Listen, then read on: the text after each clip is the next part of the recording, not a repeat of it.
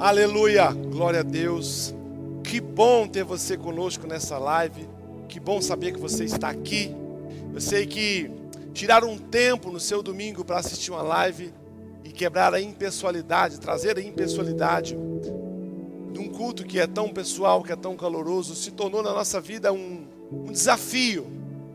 Eu sei que o nosso coração se alegra em estar na casa de Deus, na comunhão dos santos, de estarmos juntos celebrando, mas logo, logo nós estaremos assim, como família, na nossa casa física, celebrando a nossa casa espiritual, que é a Igreja Caminho. Quero pedir a você, em algum lugar desse vídeo, vai haver um joia que você vai dar para curtir esse vídeo, para dar um like nessa transmissão. Isso nos ajuda a aumentar o número de produções desse vídeo. Também você pode compartilhar o link dessa live com seus amigos. Eu quero te desafiar a entrar aí nos seus grupos de WhatsApp, copie o link. Seja nesse momento um missionário, um transmissor, um enviador da palavra de Deus por meio de um link. É só copiar um link, entra nos seus grupos e fala assim: olha, tá rolando um culto ao vivo aí. Deus vai falar com você, Deus vai te abençoar por meio dessa palavra. E eu tenho certeza que Deus vai. Quero convidar você a fechar seus olhos e curvar sua cabeça onde você estiver, para orarmos. Pai, em nome de Jesus, nós te louvamos, porque sabemos que o Senhor está entre nós, porque essa é a tua palavra e essa é a tua promessa. Clama a ti, Senhor, que segundo a teu favor e graça, aquilo que será dito alcance um par de ouvidos que precisa ouvir. Eu sei, Senhor, que o nosso povo tem sido cercado por informações, por notícias que tentam roubar do nosso coração a fé, a alegria e a esperança de que dias melhores virão. Mas traga sobre nós nessa noite uma palavra que nos dê destino, que nos coloque na rota, que nos impulsione a sermos aquilo para o que nascemos para ser. Que o Senhor, segundo a sua infinita graça e misericórdia, alinhe os nossos pensamentos aos seus e nos dê destino. Nos faça, Senhor, viver e escrever a história, aquela história que o Senhor precisa que seja feita, em nome de Jesus. Amados, tudo que nós estamos vivendo nesse presente momento, em um tempo não muito longínquo, será considerado história. O homem, desde o momento em que nasce até o momento em que morre, carrega consigo alguns desafios, e o maior dos desafios que o ser humano tem é saber se a história que ele está escrevendo é exatamente a história que Deus criou para que fosse escrita por Ele. Não importa quantos anos você tem, não importa qual a sua condição financeira, todas as pessoas, em todos os lugares, durante todo o tempo, estarão consciente ou inconscientemente escrevendo alguma história. Dias atrás eu conversava com meu filho mais velho e falando para ele sobre os desafios que ele deveria enfrentar na sua vida. Eu disse para ele que eu lembrava com exatidão algumas palavras que meu pai dizia a respeito dele mesmo. E no momento em que essas palavras que o meu pai dizia a respeito dele mesmo foram ditas para mim, naquele exato momento, aquelas palavras não faziam sentido para mim. Meu pai disse assim: Meu filho, um dia você vai me enterrar. E você precisa lembrar do que eu vou lhe dizer. E ele disse: Ufa. Amados, o tempo passou. As primaveras vieram. As primaveras se foram. O relógio rodou. Os anos foram contados. Sols nasceram, sols se poram. E houve um dia em que eu estive segurando a alça do caixão do meu pai. E quando eu transmiti para o meu filho a informação que o meu pai me disse, a informação que eu disse a respeito do meu pai foi a história que o meu pai escreveu. Talvez você não tenha plena consciência do que eu estou dizendo ou do que eu estou querendo dizer, mas a verdade é que eu e que você estamos escrevendo a nossa história. Haverá um dia que a única coisa que será dita ao seu respeito e ao meu respeito é a nossa história. Que história dirão ao seu respeito? Que história dirão ao respeito da sua vida aqui na terra? o que será dito ao seu respeito no dia do seu velório. Quem estará no dia do seu velório? Uma das cenas mais tristes que eu presenciei em um dos velórios que eu fui foi em Brasília, no velório de uma grande amiga nossa, que eu olhei de longe e havia um caixão e uma pessoa. E eu comecei a me questionar: meu Deus, será que essa pessoa, enquanto viveu, construiu uma história em que no dia do seu velório, no dia do seu sepultamento, ninguém foi capaz de participar da história daquela pessoa que se sentiu moralmente obrigado a estar na última página da sua história. E eu quero dizer algo para você. Enquanto você escreve a sua história, você viverá momentos que serão momentos em que precisam viver a ruptura de estações. Todo homem, todo ser humano, toda mulher, todo jovem, toda criança, não importa a idade que você tem, a sua vida vai te conduzir a momentos em que você será bloqueado por algumas situações e você precisará viver a ruptura das estações. Será preciso romper, será preciso viver grandes desafios. Deixa eu dizer uma coisa para você. O mundo vai trabalhar para que a sua história ela não alcance o ápice que ela precisa ter. Você vai pegar todos os grandes homens da Bíblia e haverão momentos em que eles alcançarão, encontrarão desafios, e esses desafios exigirão que ele seja o melhor que ele pode ser em toda a sua existência.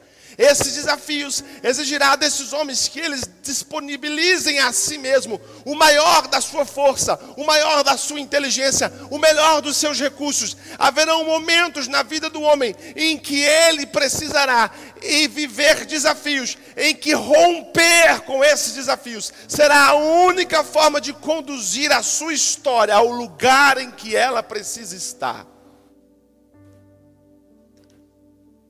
Por isso é que Dizem por aí que o lugar mais rico do mundo é o cemitério.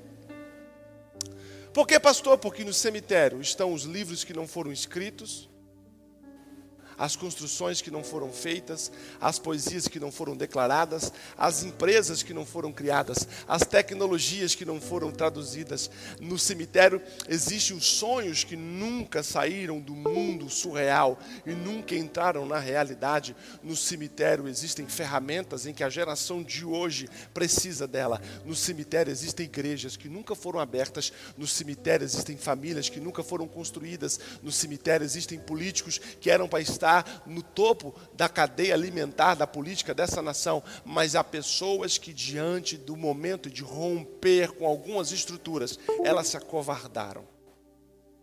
Elas deram um passo para trás e elas não assumiram um compromisso com a sua história. Eu quero perguntar algo para você e eu quero te desafiar a ser reflexivo, a falar consigo mesmo. Um ser humano que não se entende se torna incapaz de entender qualquer outra pessoa que esteja à sua volta. Você tem dado o que você tem de melhor em favor da sua história? Ou você tem permitido que pessoas que não são você façam e construam a história ao seu respeito?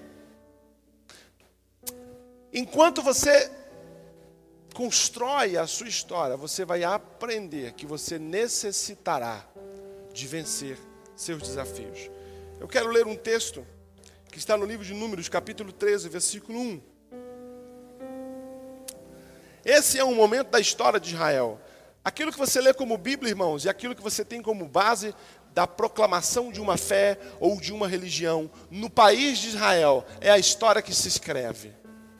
Assim como nós temos aqui a nossa história acerca de Tiradentes, de Dom Pedro I, acerca de todas as pessoas que construíram a, a nossa história. Israel, quando se lê a respeito do que nós estaremos lendo, é a história daquele povo, é o tempo daquele povo que foi escrito por meio dessas palavras. Para mim, para você, é um fundamento da nossa fé, mas para aquele povo não é só um fundamento da fé, mas é também um escrito histórico.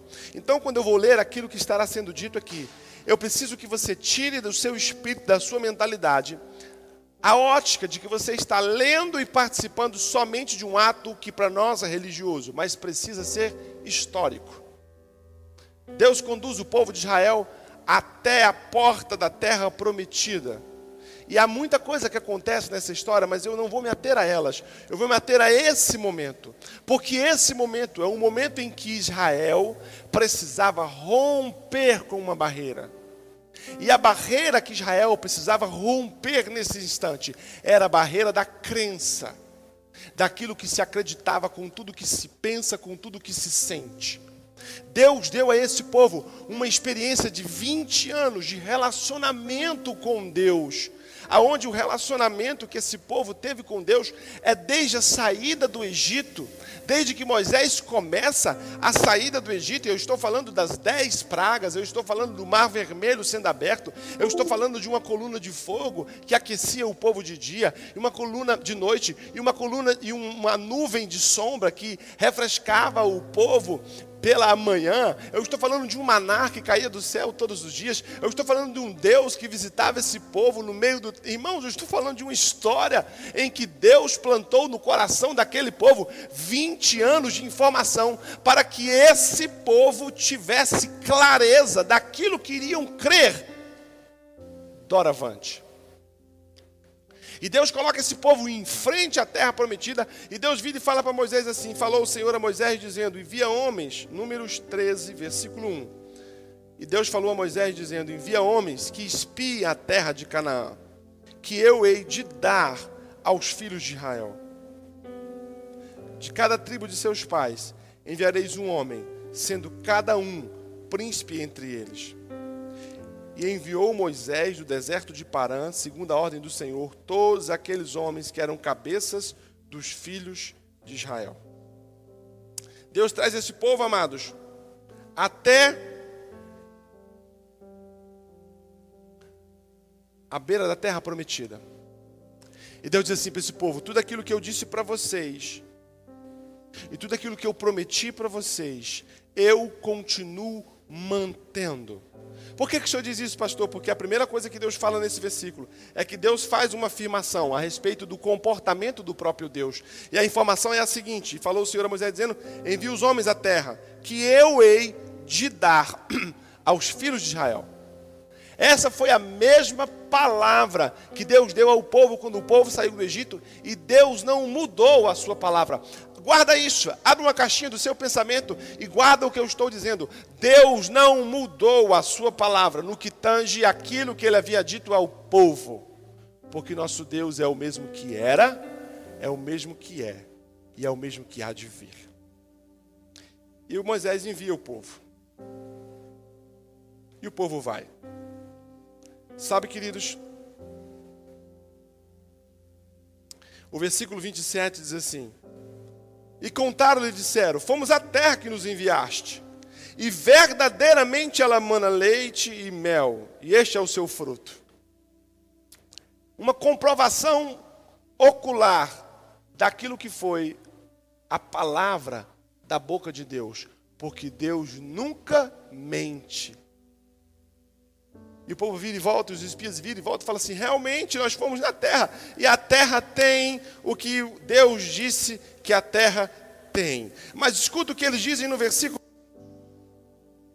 O povo que habita na terra é poderoso e as cidades fortificadas e muito grandes, e também ali vimos os filhos de Anak, os amalequitas que habitam, na que habitam na terra do sul, e os heteus, e os jebuseus, e os amorreus habitam na montanha, os cananeus habitam junto ao mar e pela margem do, do Jordão.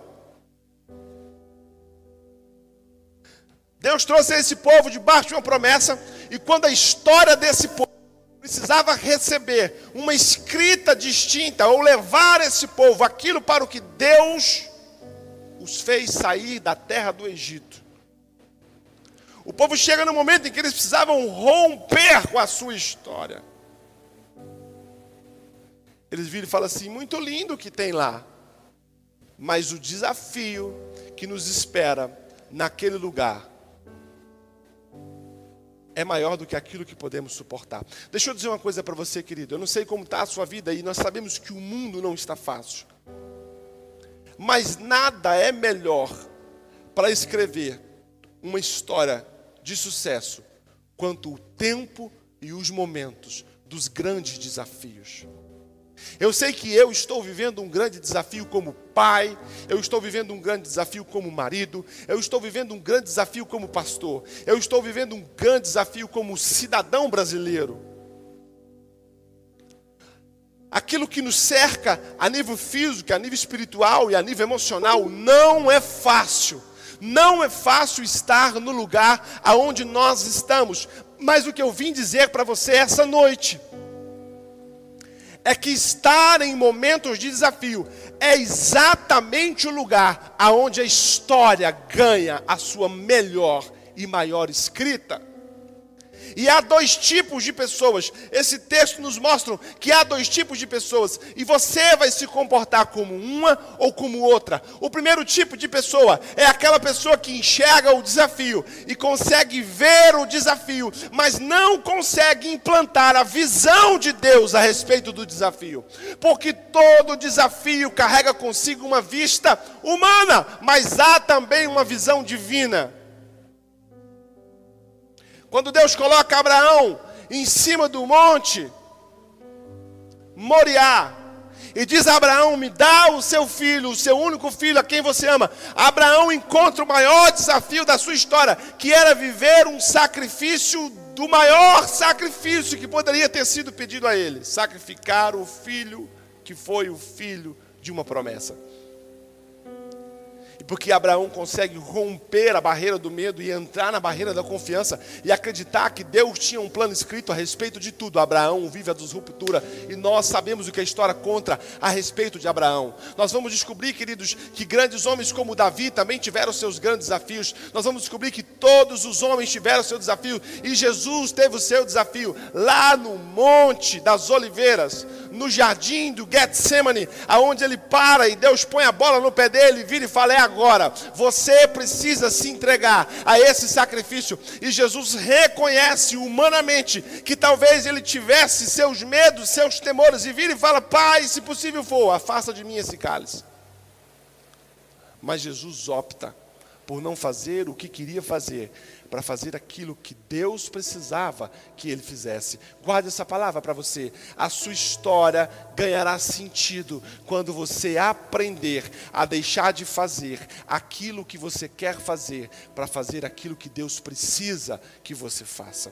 A história nos conta que desses homens vieram e disseram: "Ah, é impossível escrever uma história onde o povo de Deus habite Canaã mesmo que Deus tenha dito isso, mesmo que Deus tenha profetizado isso, mesmo que Deus tenha prometido isso, nós chegamos num momento onde nós acreditamos que é impossível. Então Caleb faz calar o povo perante Moisés, versículo 30. Então Caleb faz calar o povo perante Moisés e disse: certamente subiremos e possuiremos a herança, porque seguramente prevaleceremos contra ela. Porém, os homens com que eles subiram disseram: Não podemos subir contra aquele povo, porque é mais forte de que nós. E inflamaram a terra que tinham espiado, dizendo os filhos de Israel: A terra pelo qual passamos a espiá-la é terra que consome seus moradores, e todo o povo que vimos nela são homens de grande estatura. Também vimos ali gigantes, filhos de Anak, descendentes de gigantes, e éramos aos seus olhos como gafanhotos, e assim também éramos aos olhos seus. Queridos, Caleb se levanta e Caleb resolve pensar como Deus pensa. E Caleb se indigna com o comportamento dos outros príncipes, ao ponto de rasgar suas vestes, e nessa bola que vai e vem entre Caleb e os príncipes desistentes, Deus se manifesta. E no Números 14, 21 a 24, Deus vira e fala assim: Porém, tão certamente como eu vivo, e como a glória do Senhor encherá toda a terra, e todos os homens que viram a minha glória, os meus sinais, que fiz no Egito e no deserto, e me tentaram estas dez vezes, e não obedeceram a minha voz, não verão a terra que os seus pais eu jurei, e nenhum daqueles que, que me provaram haverá. Porém, o meu servo Caleb, porque nele houve outro espírito, e perseverou em me seguir, eu o levarei em que entrou, e a sua descendência a possuirá No versículo 30 do capítulo 13, Caleb diz assim: Então Caleb fez calar o povo perante Moisés e disse: Certamente subiremos e possuiremos a herança, porque seguramente prevaleceremos contra ela. Porém, os homens com que ela subiram disseram: Não poderemos subir contra aquele povo, porque é mais forte do que nós. A primeira coisa que eu quero dizer para você, que você só conseguirá vencer os desafios da sua história, que te levarão a construir a história que você quer construir e que Deus precisa que você constrói, quando você tiver três visões perfeitas. A primeira visão que você tem que ter é a respeito de si mesmo. Sabe, amados, nunca houve um povo tão incapaz de se enxergar como de fato se é, como o nosso povo. A maior observância que Caleb faz é que Caleb diz assim: vocês estão dizendo coisas a respeito do povo que ocupa a terra, e essas coisas que vocês estão dizendo a respeito do povo que ocupa a terra são verdadeiras, mas enquanto vocês estão dizendo a verdade a respeito daquele povo, vocês estão se esquecendo da verdade a respeito de nós mesmos. Deus nos trouxe até aqui. A mão de Deus nos tirou do Egito. A mão de Deus nos tirou do Mar Vermelho. A mão de Deus tem nos conduzido. Deus tem se manifestado entre nós. Porque nós temos facilidade em conhecer a realidade daquilo que nos cerca, mas somos incapazes de reconhecer a nossa própria realidade somos vítimas de tudo, olhamos para nós mesmos e nos vitimamos. Costumamos dizer: ninguém me ajuda, a coisa está feia, não sou capaz, não tenho condições, não consigo, não posso, não é para mim, o tempo nem é agora. Nós construímos argumentos que derrubam quem somos. Deus fala no versículo 24 do Números 14 que havia em Caleb um outro espírito. Sabe, amados, eu preciso que você se enxergue como você verdadeiramente é. Eu convivo com pessoas na minha igreja, irmãos, que são seres humanos fantásticos. Eu poderia fazer uma lista, irmãos, e citar nome por nome. Eu pecaria, haveria uma live de uma hora para eu falar do Marcos, do Wesley, do Roberto, da Carla, para eu falar do Micael, para eu falar pareça, para eu falar de tantos amados que são homens e mulheres de tamanha fibra, que a sua história dizem a respeito deles, que a sua história de luta mostram que são homens que não desistiram, que não abandonaram suas casas, que não abandonaram seus filhos, que estão lutando as suas guerras, muitas das vezes com armas desproporcionais, mas são valentes, que Deus os protegeu, os guardou, os abençoou, os trouxe até aqui. Muitos daqueles que estão me assistindo também têm histórias assim, são são pais fantásticos, são mães fantásticas, são jovens que convivem com a pobreza, com a miséria, com um lar cercado de violência, cercado de prostituição, cercado de adultério, mas mesmo assim abraçaram o nome de Cristo como para si e são vencedores. E por que você não consegue enxergar o homem que Deus fez em você, a mulher que Deus fez em você, e você chegou até aqui? Se olhe no espelho, meu irmão. Se olhe no espelho o diabo está mentindo para você a respeito de você mesmo, e você está acreditando nessa mentira, que as armas do inimigo que ocupam o território do lado de fora são maiores do que as armas que você tem. Eu quero dar uma palavra para você, antes que você viva aquilo que você nasceu para viver, você precisa acreditar que essa vida que Deus projetou é para você mesmo. Não é para o seu vizinho, não é para é para você. Deixa eu dizer uma coisa para você: Deus não se enganou quando deu a você esses sonhos tão grandes. Deus não se equivocou quando deu a você esses dons e esses talentos que você desenvolve. Deus não, não errou quando deu a você habilidades com pessoas, habilidades com números, habilidades com finanças, habilidades com a música, habilidades com a política. Deus não errou quando fez isso. Quando Deus deu isso para você, é porque todos os sonhos com os quais você deve conviver e deve conviver em nível de sonho e de realidade, essas são as ferramentas que Deus utilizará. Eu preciso que você olhe para si mesmo e, mesmo acreditando em Deus, passe a acreditar na naquilo que Deus colocou em você. Mude os olhos acerca de si mesmo. Os espias olharam para aquele povo e enxergaram grandeza naquele povo. Escuta só, eu fico doido aqui, irmãos. Eu preciso que minha igreja volte a ter gente. Os espias olharam para o povo que ocupava a terra e conseguiu enxergar grandeza naquele povo, mas não conseguiu olhar para si mesmo e enxergar grandeza na sua história. Na história que começava em Moisés, quando um faraó mandou matar todas as crianças, Deus pega um homem, queridos, um menino. E Deus põe aquele menino num barquinho cercado de betume. E aquele barquinho é colocado num rio sem segurança, sem nenhum tipo de esperança de que aquele barquinho chegasse a algum lugar. E a mão poderosa de Deus conduz aquele menino à porta do palácio de Faraó. A filha de Faraó toma aquele menino como para seu filho. Chama uma mulher hebreia para alimentar aquele filho. Deus faz as conexões. A mãe de Moisés vem alimentar. Essa era a história daquele povo. Aquele povo conseguiu ver grandeza nos homens que ocupavam a terra, mas não vieram, não viram grandeza em si mesmo mesmo, não viram grandeza naquilo que Deus havia construído, a, a, a sua história denunciava a grandeza de Deus nele. Eu sei que você que está sentado e está me ouvindo, há grandeza em você, e você fez questão de embaçar essa grandeza. Eu quero te desafiar a acreditar na grandeza de tudo aquilo que Deus colocou em você. Uh! A segunda coisa que você precisa enxergar é a forma correta de ver Deus. Números 14, 6 diz assim: Josué filho de Num e Caleb, filho de Genofé, Jefoné, desculpa, dos quais espiaram a terra, rasgaram suas vestes e falaram a toda a congregação dos filhos de Israel, dizendo: A terra pelo qual passamos a espiar, a terra é muito boa.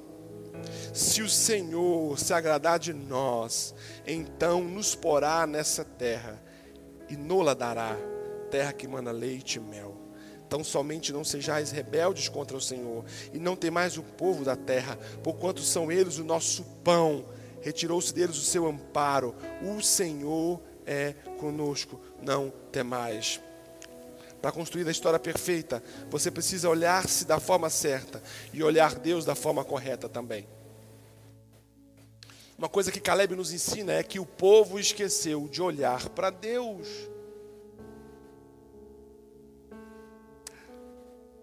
Todas as vezes que você olha com os seus olhos somente para você e você exclui Deus, você vai fracassar. Todas as vezes que você olha somente para Deus e exclui aquilo que Deus colocou em você, você vai fracassar. Você precisa entender que a forma com a qual você enxerga Deus é a única maneira de construir a história perfeita. Não anule Deus, porque nós somos tão ignorantes ao ponto de tomar passos aonde cada um dos nossos passos, das nossas escolhas, das nossas decisões, nós anulamos Deus. Nós não oramos para fazer escolhas nós não confiamos em Deus nas escolhas que fazemos, nós simplesmente anulamos o poderio, o senhorio, a soberania de Deus em tudo que está acontecendo. Quando você olha para tudo que está acontecendo e acredita que tudo que acontece é o caos, você está tirando Deus do centro de tudo. Deus continua no centro de todas as coisas e você precisa reconhecê-lo em todas as coisas e se curvar diante da sua força e do seu poder. Curve-se diante de Deus. Faça o que Josué nos ensina. Se Deus se agradar de nós, se Deus agradar de nós, se Deus se agradar de nós, eu e você precisamos viver e fazer com que o seu coração batendo, com que o seu pulmão respirando, seja um comportamento na terra em que tudo que você faça, você faça agrada a Deus. Olhe para Deus, irmãos. Olhe para Deus em, em as coisas. É preciso enxergar Deus em todas as coisas. Você precisa enxergar Deus. O povo enxergou os gigantes, o povo enxergou a força daqueles que ocupavam a terra, mas não conseguiram olhar para Deus. Deixa eu dizer uma coisa para você, meu irmão. Escuta o que eu vou lhe dizer. com todas as letras. O governo não sabe o que está fazendo, os políticos não sabem o que estão fazendo, os médicos estão pouco. Ninguém sabe o que está fazendo. Eles fingem que sabem. Eles não sabem o que estão fazendo.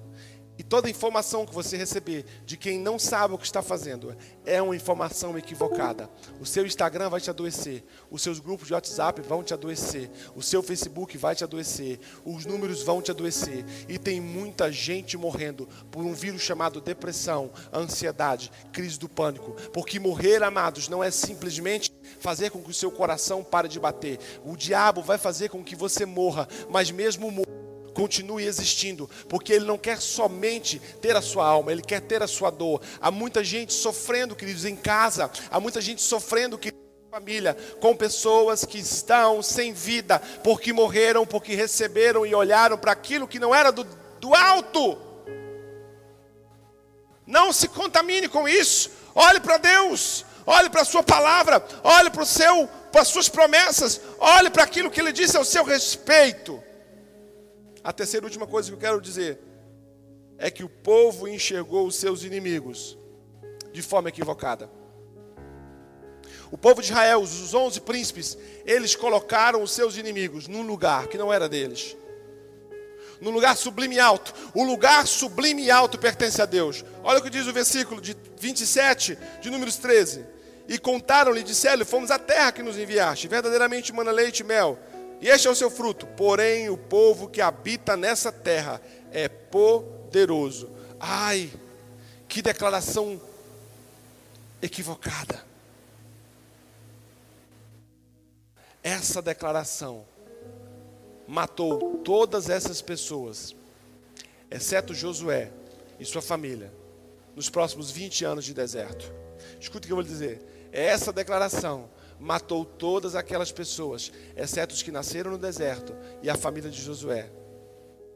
Porque eles disseram: o povo que habita aquela terra é poderoso.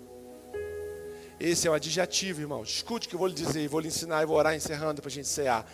Esse é um adjetivo que não pode ser dado para outro, senão a Deus. Eles olharam para o povo que habitava a terra e os enxergaram maior do que eles eram.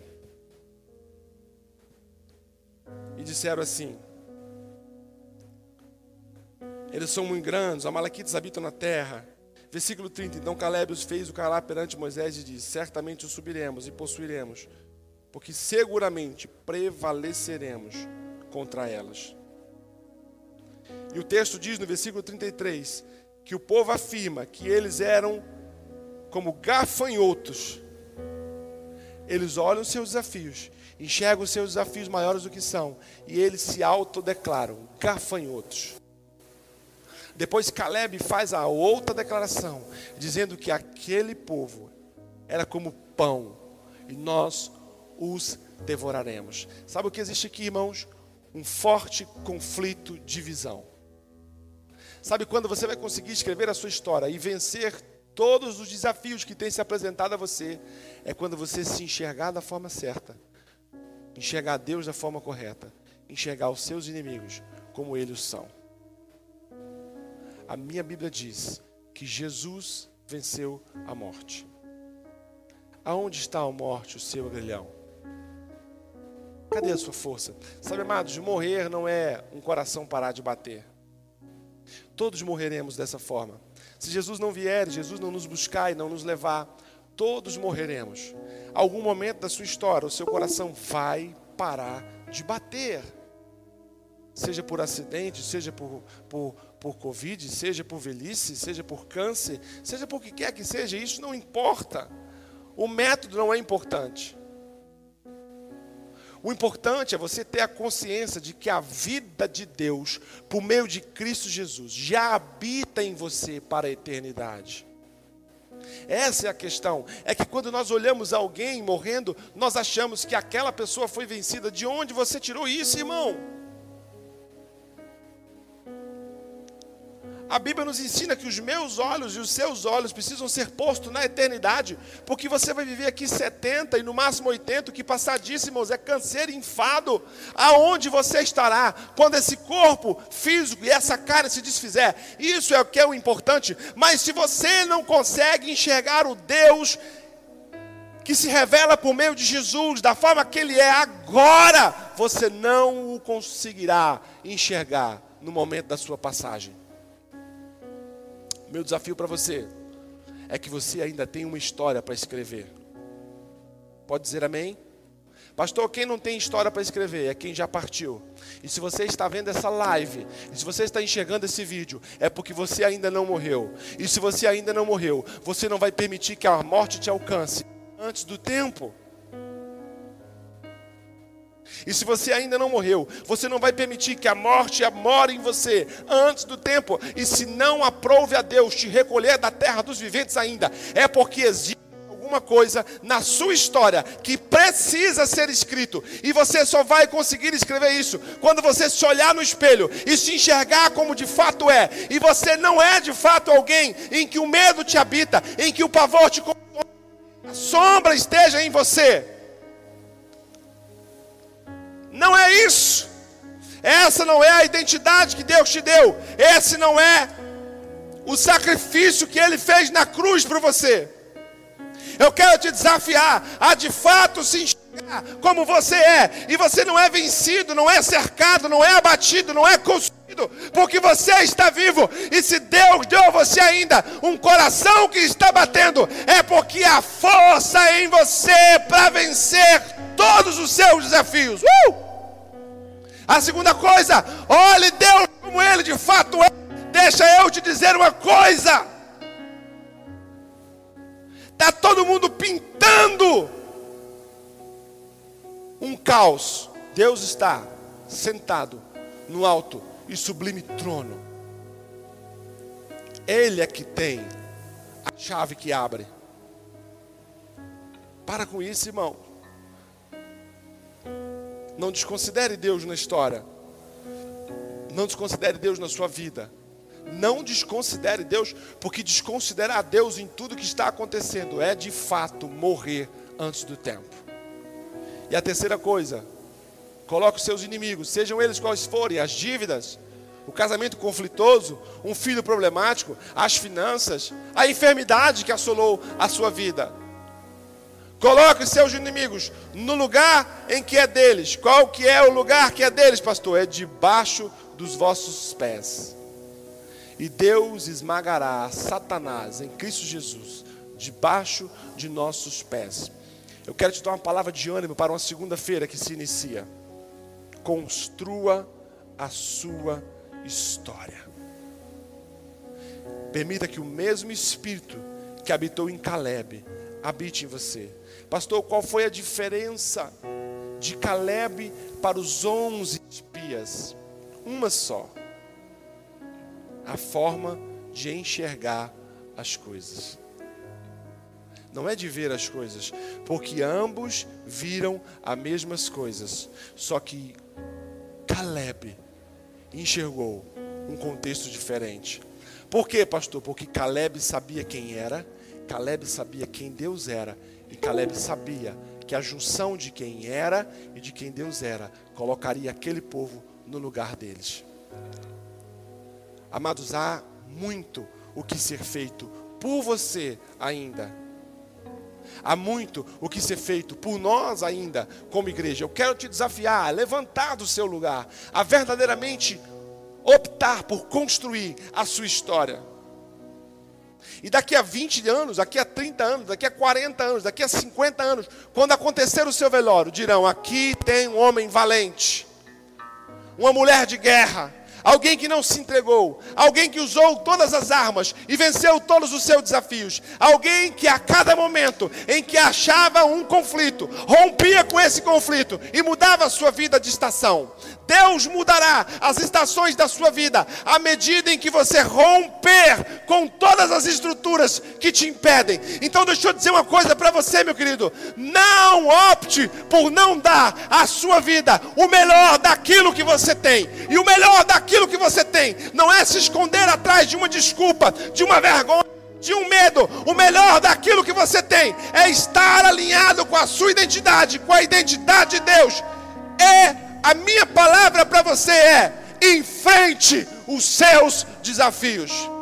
Onde você estiver, agora, põe a mão no seu coração, que eu vou orar com você. Pai, em nome de Jesus, eu sei que o teu povo está se acovardando. Meu Deus, o teu povo está se encolhendo, Senhor, e o teu povo está fazendo a mesma coisa que o povo fez com Caleb.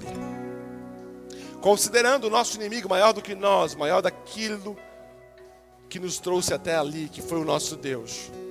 Dá aos teus filhos, ó Deus, força, fé e coragem para vencer e encarar os seus desafios.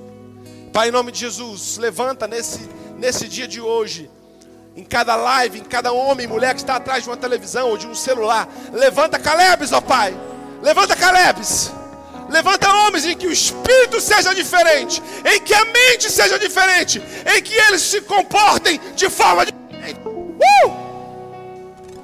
Em nome de Jesus, Senhor, que esses homens e mulheres de fato encarem a vida como ela é uma oportunidade de crescer, de desenvolver, de vencer seus desafios. Que todo medo vá embora. Cante conosco essa canção.